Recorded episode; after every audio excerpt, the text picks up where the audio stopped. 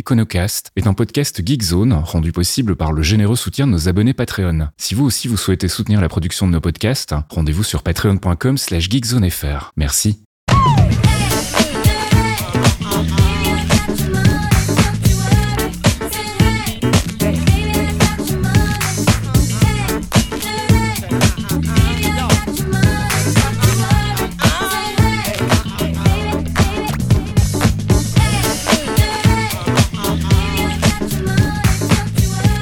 Bonjour Geekzone et bienvenue dans un nouvel épisode de l'Econocast, un épisode un petit peu spécial euh, ce mois-ci puisqu'on avait décidé de consacrer, euh, plutôt que de, faire une thématique euh, centrale sur tout l'épisode, on avait choisi de profiter de cet épisode pour faire un petit peu le tour de quelques définitions, quelques termes, quelques expressions utilisées dans le monde de l'économie et de la finance qui vous interpellent et dont vous nous avez demandé de détailler un petit peu, n'est-ce pas Michael? Oui, alors rassurez-vous tout de suite, on a choisi des expressions plutôt imagées, hein. souvenez-vous, ça nous a ça nous est arrivé d'aborder par exemple l'expression concours de beauté dans un épisode précédent, mais les économistes voilà sont coutumiers des, des expressions un peu allégoriques, métaphoriques, euh, parfois un peu bancales. Donc on s'est dit que ce serait peut-être l'occasion aussi de, de faire un, un, un petit best-of sur des expressions qui méritent pas un épisode complet. Il n'y a pas de quoi faire une demi-heure là-dessus, euh, mais, euh, mais l'occasion quand même de les aborder. Voilà, tout à fait. Bon, euh, j'ai oublié de te dire bonjour du coup. Bonjour Michael. bonjour Fasquille et bonjour à toutes et à tous. Allez, on va commencer tout de suite avec une expression qu'on connaît tous, mais qui a peut-être des significations spécifiques à, la finance et à l'économie. C'est toute chose étant égale par ailleurs. Et c'est quoi C'est la version latine Ceteris paribus C'est ça, Ceteris paribus. Alors je sais pas pourquoi moi ça me faisait penser à cette expression en science qui est rien rien ne se crée, rien ne se perd, tout se transforme. Euh, mais finalement, on n'a pas grand-chose à voir. Je sais pas pourquoi ça ça me faisait penser à ça.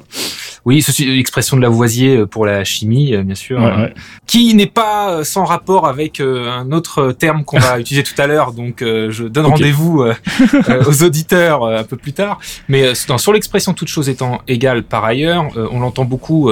Bah, je, je, je, plaide coupable parce qu'effectivement, je m'en sers souvent dans ce podcast. D'ailleurs, si elle figure sur la liste, c'est parce que la question nous a été posée par euh, nos fidèles auditeurs. C'est effectivement une expression qui a quand même un lien euh, plutôt scientifique, mais bon, l'économie est une science, hein, euh, une science sociale, mais une science quand même.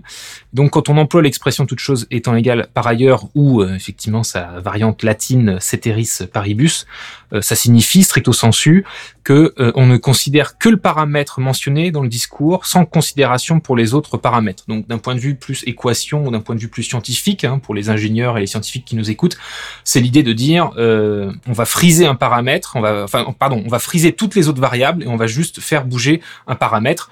Euh, un exemple, comme dans le dictionnaire, ceteris paribus, il est mieux de diminuer le risque climatique que de l'augmenter. Mais en ayant dit ça, on n'a pas pris en compte euh, des effets sur le PIB, sur le social, etc. C'est juste que c'est une première approximation. Euh, donc typiquement, si, je, veux augmenter le paramètre X pour observer l'évolution de l'output Y, par exemple l'effet d'une hausse d'impôt sur le PIB, je peux faire un petit calcul de coin de table, toute chose étant égale par ailleurs. Voilà. Mais bien évidemment, si on voulait être un peu plus exact, il faudrait aussi regarder euh, l'effet sur les autres variables et regarder ce qu'on appelle des effets du premier ordre, second ordre, troisième ordre, etc. Mais voilà, c'est en tout cas un raisonnement qui est souvent utile en économie comme en science d'ailleurs.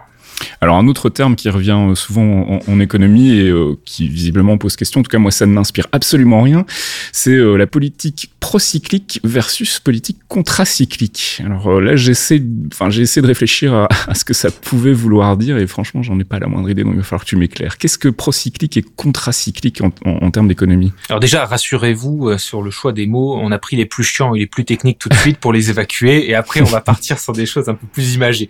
Mais c'est un terme qui revient souvent et qui est assez important euh, dans la dans la politique euh, conjoncturelle, hein, donc conjoncturelle vraiment donc liée en général aux, circonstances économiques. Hein, c'est ça, euh, c'est ça qu'on veut dire. Alors l'idée, c'est que dans dans la politique publique et notamment dans la politique économique, on peut en général faire un choix d'une politique soit procyclique, soit d'une politique contracyclique. Et qu'est-ce que ça veut dire? Ça veut dire que dans le cas d'une politique procyclique, c'est une politique qui va avoir tendance à appuyer le cycle et euh, à contrario, euh, la politique contracyclique aura euh, plutôt tendance à aller à l'inverse du cycle, donc à essayer de le corriger plutôt que de l'amplifier. Et donc, pour donner un exemple simple de, de cet exemple-là, un exemple procyclique, ce serait de dire quand la croissance est en berne, eh ben, on ferait une politique d'austérité ce qui aura généralement la tendance à faire baisser encore plus la, la croissance. À l'inverse, lorsqu'on aurait une phase de, de, récession ou une phase de crise, augmenter les dépenses publiques, ce serait une politique contracyclique. Euh, c'est-à-dire qui cherche du coup à corriger les effets. Euh, pour, pour, donner un exemple, ou un autre exemple euh, qu'on connaît bien en ce moment, avec l'inflation qui a augmenté, les banques centrales ont augmenté les taux, donc dans l'objectif d'essayer d'enrayer cette inflation. À l'inverse, augmenter les dépenses et émettre encore plus d'argent ou de monnaie aurait eu peut-être, très probablement, une tendance procyclique d'augmenter encore plus l'inflation. Voilà, donc c'est euh, cette nuance-là, et c'est un terme utilisé sans arrêt en, en, en politique euh, publique et en économie, euh, de savoir si l'approche économique est plutôt procyclique ou contracyclique. Alors un terme qui revient souvent aussi, et ça en revanche ça m'inspire quelque chose, c'est les entreprises zombies. c'est un terme qui donne un peu l'impression qu'on a affaire à quoi une société qui est maintenue artificiellement sur le marché alors qu'elle ne représente plus rien ou qu'elle ne génère plus rien. C'est un truc du style ou bien rien à bah, voir Non, non, c'est quasiment exactement ça. Euh, ah on aurait dû faire un quiz. Euh, moi, je profite de cet épisode pour dire que c'est peut-être ce qu'on aura de plus proche d'un quiz et que les quiz de rue de la Révolution me manquent beaucoup. donc, donc j'en profite. Mais euh, oui, c'est effectivement ça. Alors voilà, on arrive sur les expressions imagées et puis c'était Halloween il n'y a pas si longtemps que ça, donc c'est à propos.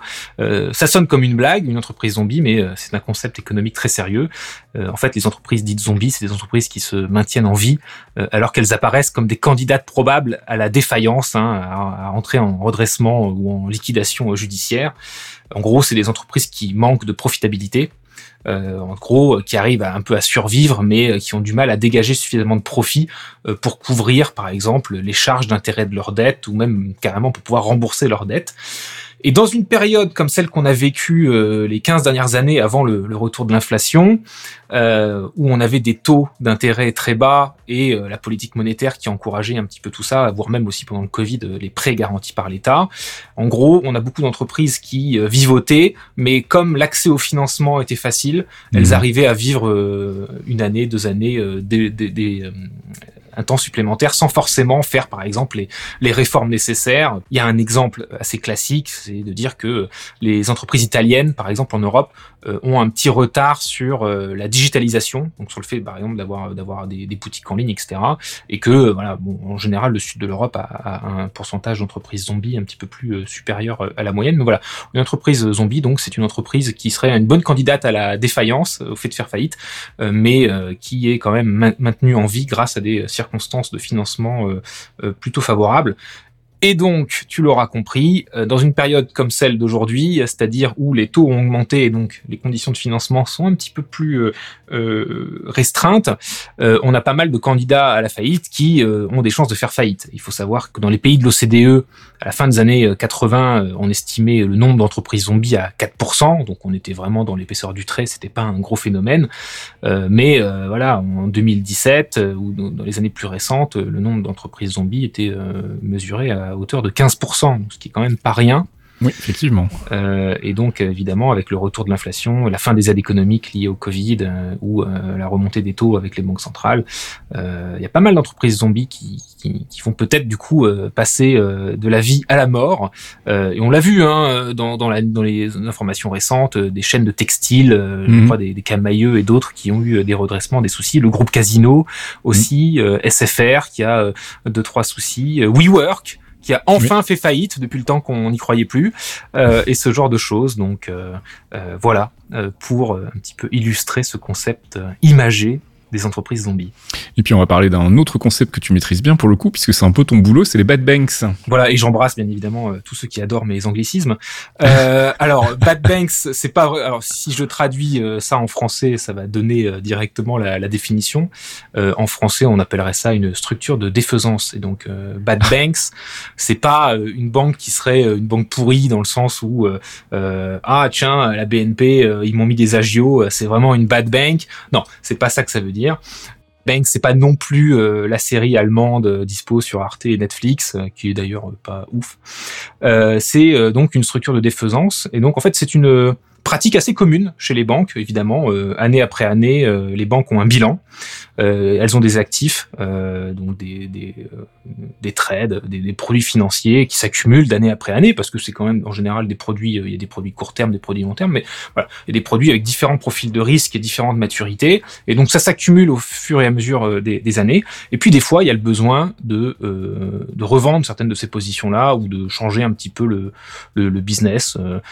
par exemple, là, avec la remontée des taux, il y a pas mal de portefeuilles qui euh, sont plus aussi performants qu'ils l'étaient euh, quand les taux étaient plus bas parce que voilà le marché a bougé.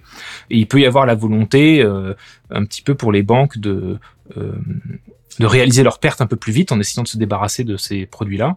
Et une manière de le faire, c'est de mettre en place une bad bank, donc en fait une structure de défaisance. C'est-à-dire que la banque, dans son groupe bancaire, va avoir plusieurs euh, plusieurs entités, hein, comme on les appelle, euh, et elle va mettre en place une entité spéciale, un véhicule spécial, dont le boulot à plein temps va être de se débarrasser de ces assets.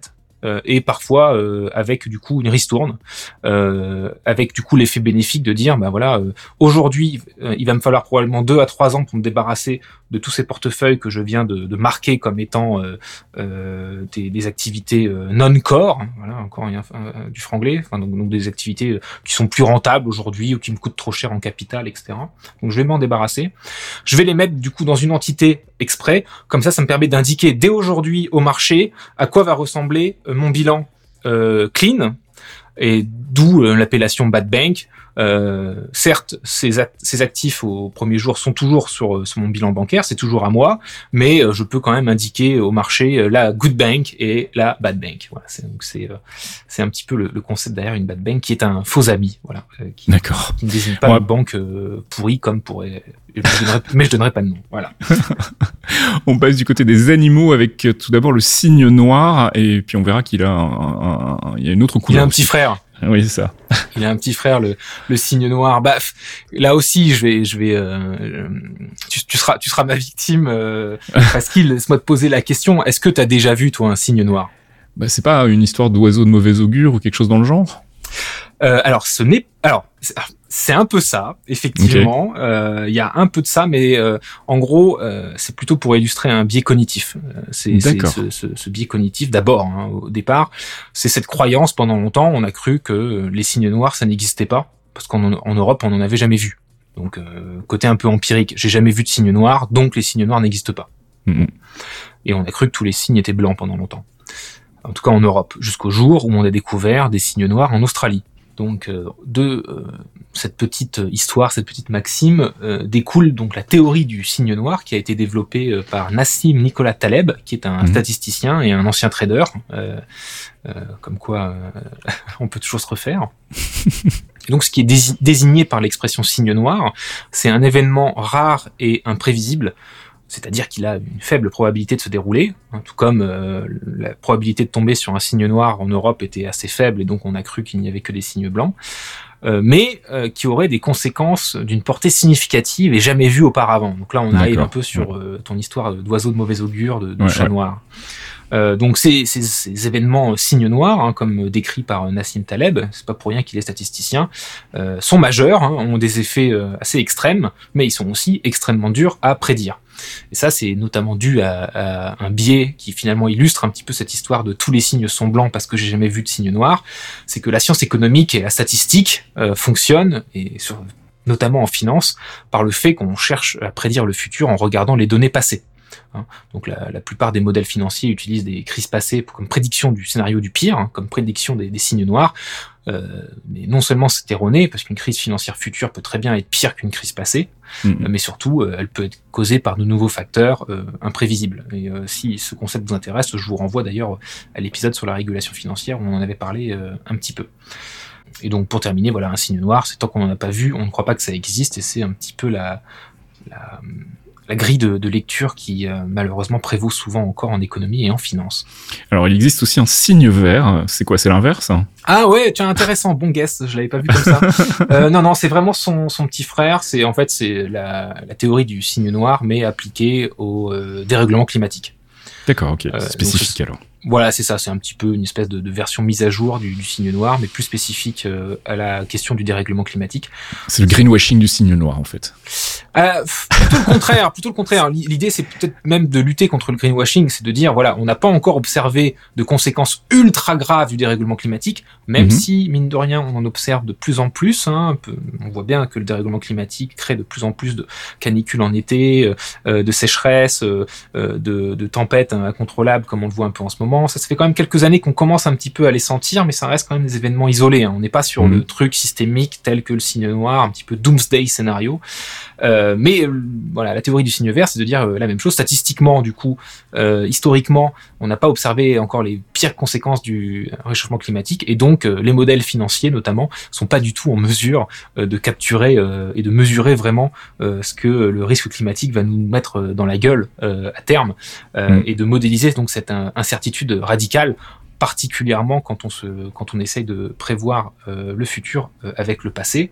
S'ajoute à ça, sur le côté vraiment signe vert, donc risque climatique, le côté euh, non linéaire de ces événements-là, c'est-à-dire que plus un degré veut pas dire plus 1% de risque, euh, plus, plus on va y aller, euh, ça c'est même c'est une croissance plutôt exponentielle et euh, non linéaire parce qu'il y a des effets de cascade qui sont non réversibles, ce qui fait que si un jour on atteint un certain palier, plus de degrés et quelques, il y aura un tel niveau de fond des glaces qu'on ne reviendra jamais mmh. avant. Donc c'est cette nuance-là aussi qu'apporte le, le, signe vert. Et c'était une manière un petit peu catchy, entre, entre guillemets, de, de faire passer le message. Et euh, ce sont euh, d'ailleurs des régulateurs et des banquiers centraux euh, qui sont arrivés à ce concept-là pour essayer justement de, de pousser les financiers et les banques en particulier à changer un petit peu leur grille de lecture pour mieux intégrer ce risque.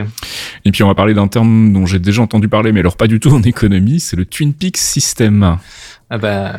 Alors là, je sais même pas si tu veux comment spéculer sur ce que ça peut vouloir dire. Il y a tellement de choses bizarres et étranges qui se passent dans Twin Peaks que quel est le rapport en fait? Non, alors bon, bien évidemment, je, je, je fais un clin d'œil à Twin Peaks parce que puisqu'on est dans les euh, expressions un peu imagées et qu'on est euh, tous les deux, toi et moi, de, de grands fans de, de, Twin Peaks, je ne pouvais pas passer à côté. Ça n'a malheureusement pas grand-chose à voir ah, avec euh, la série, voire même pas du tout. Il faut vraiment s'imaginer juste l'idée de, voilà de deux montagnes, de deux sommets, de deux piliers. Quoi voilà, le Twin Peaks System, c'est simplement ça. En fait, ça a rapport à la régulation euh, financière, la supervision euh, financière euh, par ailleurs. c'est un modèle en fait à appliquer, c'est-à-dire que pendant longtemps, la régulation bancaire, ça pouvait être, par exemple, la juridiction, ou ça pouvait être le mandat d'une entité de régulation, ou au contraire, ça pouvait être le mandat de plusieurs entités, la banque centrale d'un côté, le mmh. ministère des Finances de l'autre, l'autorité des marchés de l'autre, et donc c'était parfois un peu le bordel. Euh, surtout quand, euh, bah, par exemple, en, 2008, euh, la crise financière, cette fois-ci, elle était une grosse crise financière, donc assez systémique. les gens se renvoyaient un peu la balle, qui s'occupait de quoi, et donc c'était finalement une manière de promouvoir un, nouveau modèle d'organisation de la régulation financière avec deux entités finalement séparées qui vont avoir des rôles complémentaires. Donc ce modèle Twin Peaks se, décrit en fait que un des sommets va plutôt euh, avoir trait euh, au comportement du marché, donc ce mhm. qu'on appelle le market conduct, donc vérifier les, les, fraudes, vérifier les bons fonctionnements du marché, vérifier les bonnes pratiques, etc. Euh, et de l'autre côté, euh, un régulateur qui s'occupe plutôt de la question prudentielle, donc c'est-à-dire euh, vraiment le, le, risque financier, si les taux d'intérêt bougent, s'il y a des risques de défaut à cause d'une augmentation des entreprises zombies, par exemple, le risque systémique. Donc d'un côté, on a plus un côté comportement de marché, de l'autre côté, coussin de sécurité, levier de sécurité sur finalement les, les, risques financiers. Et donc ce, modèle-là va encourager finalement aussi, euh, parce qu'on va avoir des acteurs de différentes tailles, on va avoir plein de banques, des petites, des moyennes, des grandes, euh, et donc euh, le côté euh, comportement du marché, enfin le côté séparation Twin Peaks va encourager aussi une entité à regarder les 90% des acteurs les plus petits qui sont des petits acteurs qui sont pas systémiques, mais qui doivent quand même être contrôlés. Donc c'est pour garder une certaine proportionnalité. Alors que l'autorité prudentielle, qui elle va regarder aussi le, le, risque plus systémique, plus important, va regarder les, les, les gros acteurs, les 10% de plus gros acteurs, qui en général c'est un peu la règle du 80-20. On va avoir 20% des banques qui vont représenter 80% du marché et 80% de petits acteurs qui vont représenter que 20% du marché. Donc on peut avoir aussi une approche plus proportionnée et réaliser que euh, euh, avoir des attentes un peu plus importantes sur ces gros acteurs puisqu'ils ont un risque plus important de, de, de contagion euh, est assez pertinent et c'est un modèle qui effectivement a été établi en 96, 96 pour nos amis belges en Australie au départ, mais c'est un modèle qui a été adopté aussi aux Pays-Bas, en Belgique, en Nouvelle-Zélande, au Royaume-Uni, en Afrique du Sud, etc. et qui continue à faire des émules, comme d'ailleurs la série de David Lynch. Oui, alors je suis dessus quand même. Pas de bob, pas de café, euh, pas de trucs enveloppés dans du plastique. Euh, voilà, pas grand chose à voir effectivement avec la série qu'on aime tous les deux. Mais euh, l'occasion peut-être de glisser tout de suite une recommandation post-podcast. Allez regarder cette série si vous l'avez pas déjà fait. Et puis je propose qu'on termine avec un, un dernier terme, puisqu'on a encore un petit peu de temps là. Est-ce que tu peux nous parler de l'indice Big Mac? Est-ce que là ça a un rapport avec la bouffe?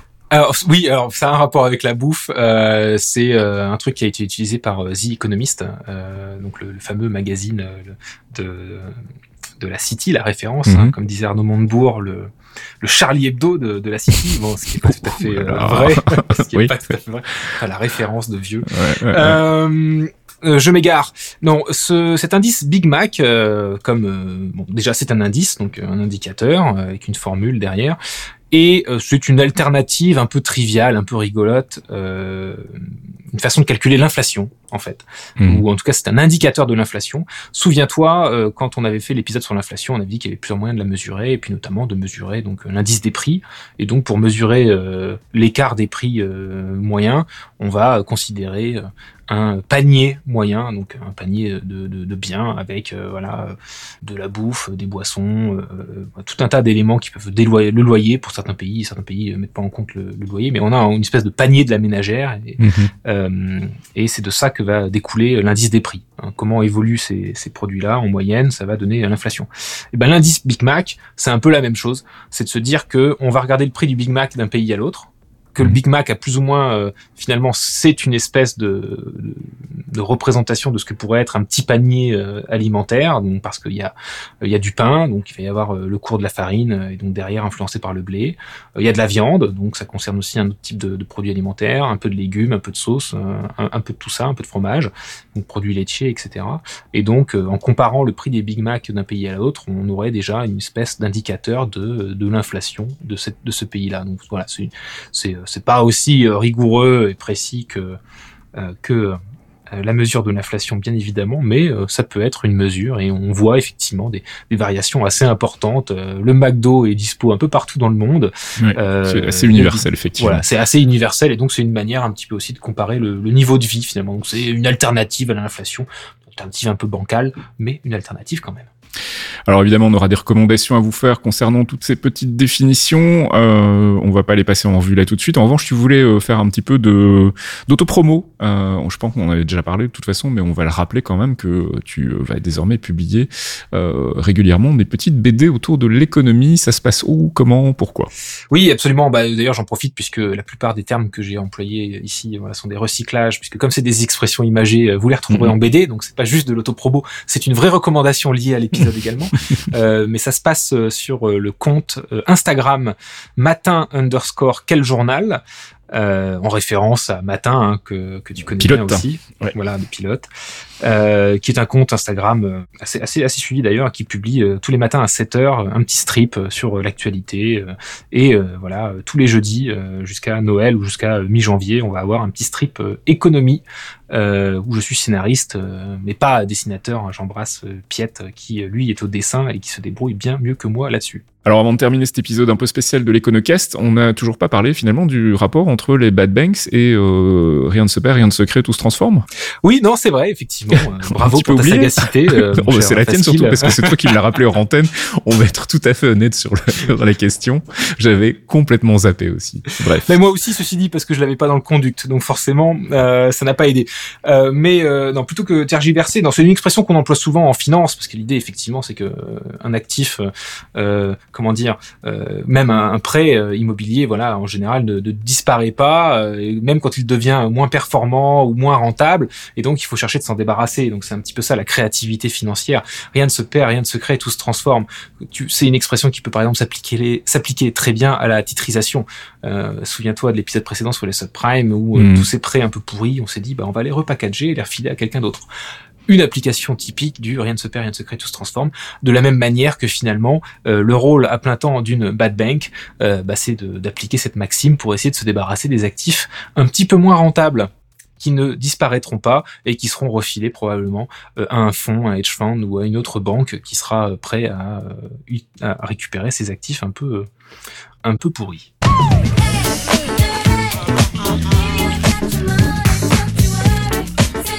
Et c'est la fin de ce quatorzième épisode de l'Econocast, un épisode spécial jargon. On se retrouve normalement, si tout va bien, le mois prochain avec une nouvelle thématique. Euh, je pense qu'on n'y a pas encore réfléchi, mais donc si vous avez des suggestions, des envies, euh, s'il y a des choses que vous voulez qu'on éclaircisse un petit peu, et puis même aussi ce genre de petits termes, hein, on fera probablement très prochainement un épisode du Mamakabi. Donc n'hésitez pas à nous transmettre tout ça via les forums ou via les réseaux sociaux. Euh, je sais pas si tu voulais rajouter quelque chose, Michael Non, bah, rien à ajouter. on se retrouve le mois prochain, et en attendant, euh, sur Instagram euh, avec ces petits strips. Voilà, à très bientôt pour un nouvel épisode de l'Econocast. Et puis merci à nos abonnés Patreon, sans qui tout cela ne serait pas possible. Des bisous à tous, ciao Merci, à la prochaine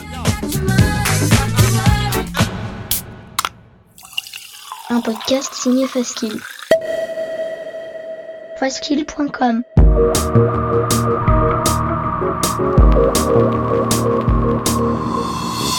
Torréfaction, c'est votre rendez-vous hebdomadaire sur geekzone.fr avec une sélection de l'actualité proposée par Caféine et Fastkill. Gaming, culture, software et tech ont fait le tri dans les news de la semaine pour vous proposer un récap digeste d'une demi-heure, histoire de ne rien louper des infos essentielles. Torréfaction, c'est votre rendez-vous avec l'actu geek tous les vendredis matins à 8h sur geekzone.fr.